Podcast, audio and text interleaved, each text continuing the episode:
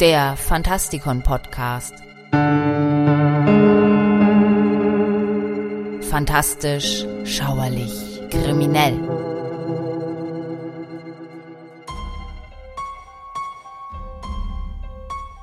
Halloween, auch bekannt als All Hallows Eve, ist ein Feiertag, der sich an jedem 31. Oktober fast vollständig in die amerikanische und damit in die globale Kultur eingegraben hat. Ich begrüße euch zu unserem Halloween-Spezial. Ich hoffe, ihr habt alle eure Kürbisse parat. Wir tauchen heute etwas in die Ursprünge dieses beliebten und sehr alten, aber auch sehr widersprüchlichen Festes ein.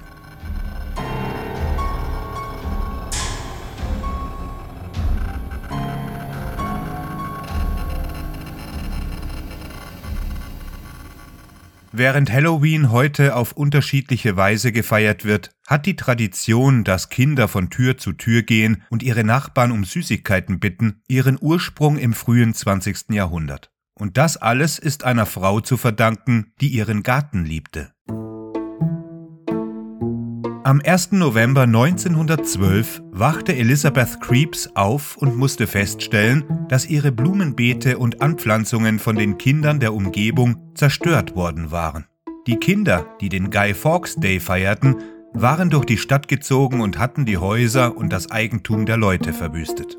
Elisabeth, die sich von diesem Vorfall nicht beirren ließ, entwickelte einen Plan für das nächste Jahr, der vorsah, die Kinder während der Halloween-Nacht zu beschäftigen, damit sie nicht durch die Stadt zogen, um das Eigentum der Leute zu zerstören und ihren preisgekrönten Garten zu verwüsten. Doch auch im nächsten Jahr wurde ihr Garten in der Halloween-Nacht zerstört. Die wilden Störenfriede setzten sogar einen Postboten in Brand. Doch Creeps ließ sich nicht entmutigen und beschloss, dass mehr getan werden musste, um die randalierenden Kinder zu beschäftigen. Im Jahre 1914 wurde eine Parade veranstaltet, an der die Kinder mit Spielen und anderen lustigen Aktivitäten teilnehmen konnten. Angriffe auf hilflose Gärten oder Häuser der Stadtbewohner gingen dank Creeps Bemühungen bei den örtlichen Behörden und der Stadtverwaltung drastisch zurück.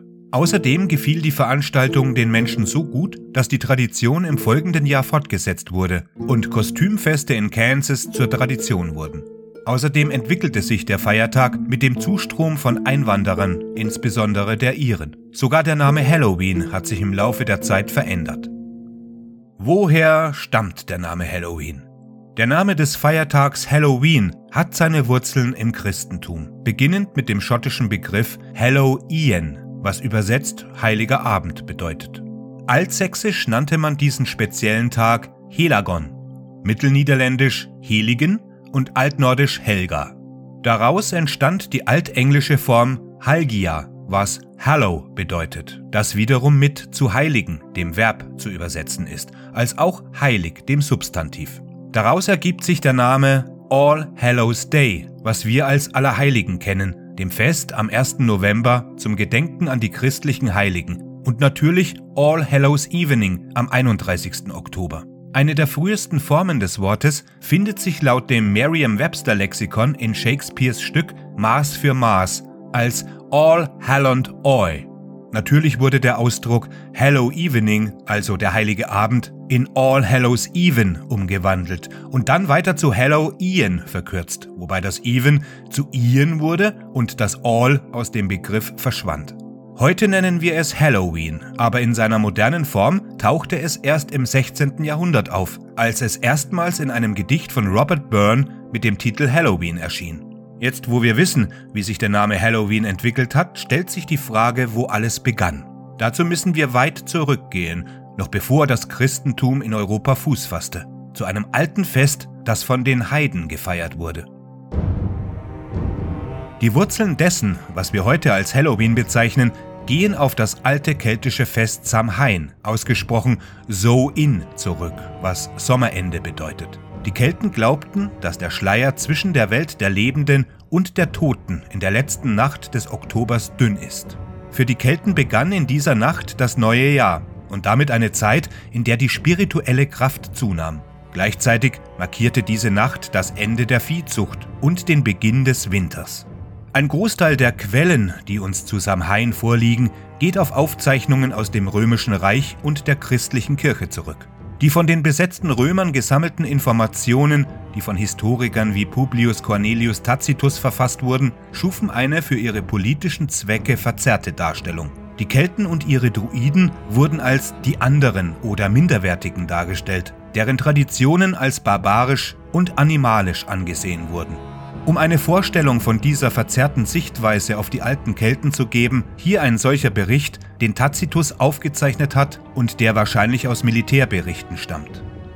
Am Strand stand das gegnerische Aufgebot, ein dichtes Gewirr von Waffen und Männern, mit Frauen, die zwischen den Reihen umherhuschten, im Stil der Furien, in toten schwarzen Gewändern und mit zerzaustem Haar schwenkten sie ihre Fackeln, während ein Kreis von Druiden, die ihre Hände zum Himmel erhoben und Verwünschungen ausstießen, die Truppen angesichts des außergewöhnlichen Schauspiels so sehr in Ehrfurcht versetzten, dass sie, als wären ihre Glieder gelähmt, ihre Körper den Wunden aussetzten, ohne den Versuch einer Bewegung. Dann stürmten sie, von ihrem Feldherrn ermutigt und sich gegenseitig anstachelnd, niemals vor einer Bande von Frauen und Fanatikern zurückzuschrecken, hinter die Standarten, schlugen alle nieder, die ihnen begegneten, und hüllten den Feind in seine eigenen Flammen ein. Aus Tacitus Annalen Nummer 14. Churchills Zitat Geschichte wird von den Siegern geschrieben trifft hier zu, denn die Druiden haben ihre Praktiken und ihren Glauben nie aufgeschrieben, sondern ihre Traditionen nur mündlich an die nächste Generation weitergegeben. Wir wissen nur dank solcher Historiker und Mönche von diesem Flüstern der Geschichte. Alle Informationen, die sich auf Samhain und seine Bräuche beziehen, sind mit Vorsicht zu genießen und nicht als hundertprozentige Tatsachen zu betrachten. Samhain, also Sovin, war ein keltisches Fest, mit dem man das Ende des Sommers feierte und sich auf die dunklen, ungewissen Wintermonate vorbereitete. Einem Artikel der Brown University in Providence zufolge war der alte keltische Feiertag Samhain ein landwirtschaftliches Fest, bei dem die Lebensmittelvorräte überprüft wurden, damit sich die Bevölkerung auf die Wintermonate vorbereiten konnte. Abgesehen davon, dass es das Überleben sicherte, glaubte man auch, dass der Schleier zwischen den Welten dünn wurde, sodass die Geister mit den Lebenden in Kontakt treten konnten. Auch diese Heiden hatten ihre alten Praktiken nicht aufgeschrieben, sodass man nur vermuten kann, was sie wirklich am 31. Oktober und am 1. November taten, basierend auf Quellen der christlichen Mönche und dem, was im Mittelalter noch praktiziert wurde. In spirituellen Angelegenheiten wurden Freudenfeuer entzündet, um die Götter zu besänftigen. Außerdem wurden Feuer oft als Mittel zur Abwehr böser Geister verwendet oder sie dienten in Wirklichkeit der Abwehr von Krankheiten, wie der englische Historiker Ronald Edmund Hutton erklärt.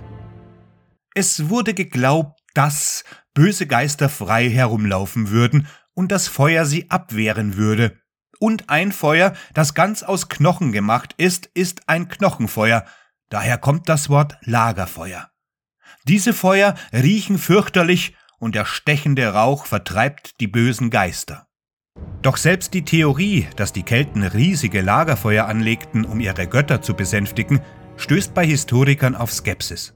Bestimmte Regionen Irlands, insbesondere die schottischen Highlands, der größte Teil der Hebriden und andere Regionen erwähnen keine Lagerfeuer in der irischen Folklore. Es ist also plausibel, dass Lagerfeuer zu Samhain gar nicht üblich waren.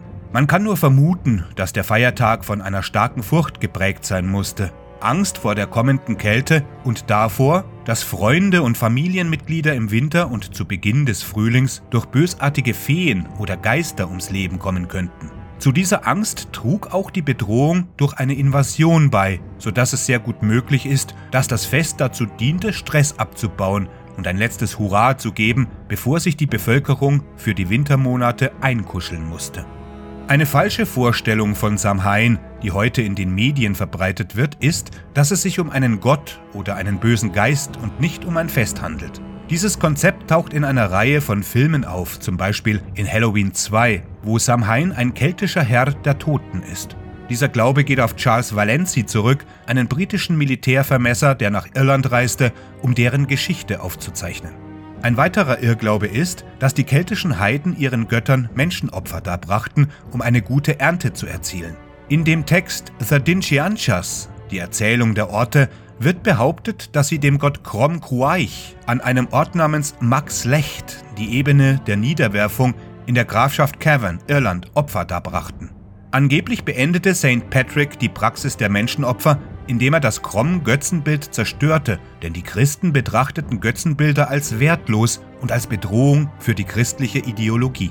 Zugegeben, es gibt Hinweise darauf, dass Krom ein Fruchtbarkeitsgott war, dem die Heiden ihre Erstgeborenen opferten, aber auch hier wurde die Praxis von den gegnerischen Glaubensrichtungen als andersartig dargestellt und sollte nicht als Tatsache betrachtet werden. Letztlich war Samhain die Zeit, in der die Schafe von der Weide in ihr Winterquartier gebracht wurden, wo sie mit ihren Hütern Schutz suchten, um die Kälte zu überstehen. Außerdem wurde behauptet, dass es eine Zeit war, in der man versuchte, böse Geister zu verscheuchen, indem man sich als Geist verkleidete, den Toten Trost spendete oder sie um Rat für das kommende Jahr bat.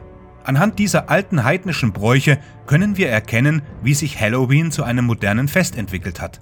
Doch bevor unser heutiges Halloween entstand, musste sich Samhain aufgrund der Ankunft des Christentums ändern und wurde schließlich zum Allerheiligenfest.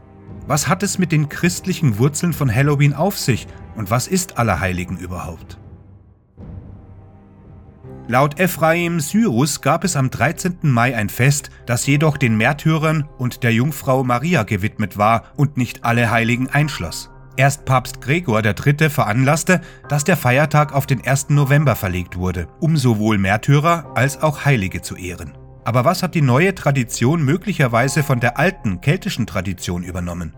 Man kann nur vermuten, dass sich die Art und Weise, der Toten zu gedenken oder sie zu ehren, in das Backen von Seelenkuchen verwandelte, um für die im Fegefeuer Gefangenen zu beten.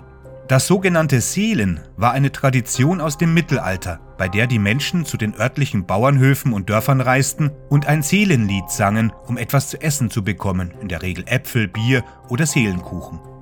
Diese Tradition fand an Allerheiligen, Allerseelen und Weihnachten statt.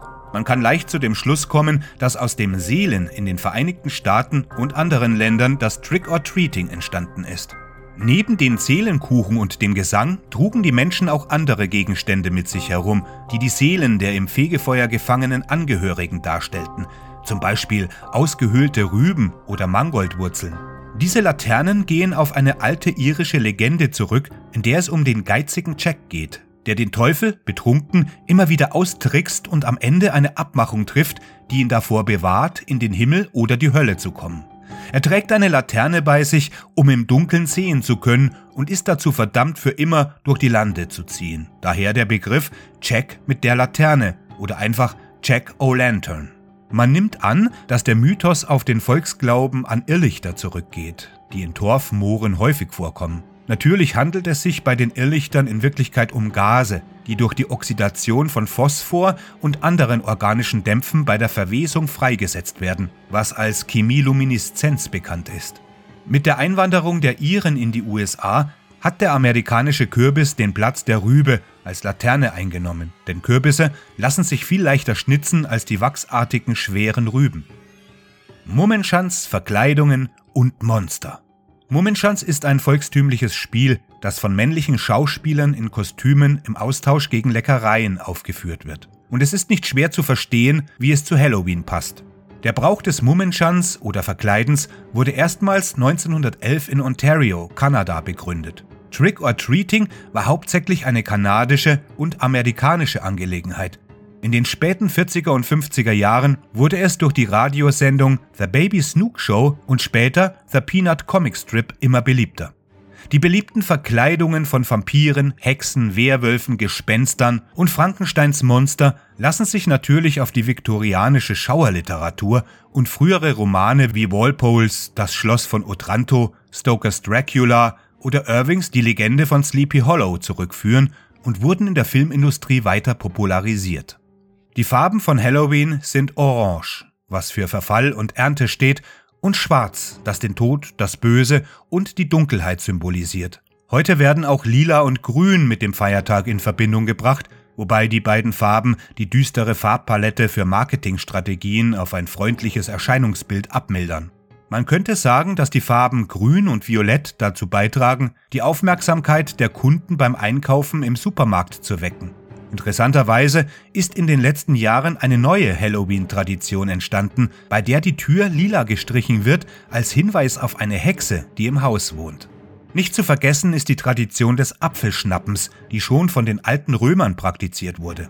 Als sie in Britannien einfielen und ihre Apfelbäume mitbrachten, versuchten die alleinstehenden Männer und Frauen, die Früchte mit den Zähnen zu fangen, um als nächstes verheiratet zu werden. Auch wenn Halloween und seine Ursprünge immer noch umstritten sind, sind wir uns doch alle einig, dass es eine schöne Zeit im Jahr ist. Mit den sinkenden Temperaturen, dem Laubfall in den nördlichen Staaten und der Suche nach neuen sicheren Wegen, den gruseligen Feiertag zu begehen, können wir alle die Freude zu schätzen wissen, die uns dieser Tag in diesen unruhigen Zeiten bringt. Mein Name ist Michael Percampus und ich hoffe, ihr bleibt alle gesund. Ich wünsche euch ein glückliches Halloween und ein schönes Allerheiligen. Gehabt euch wohl.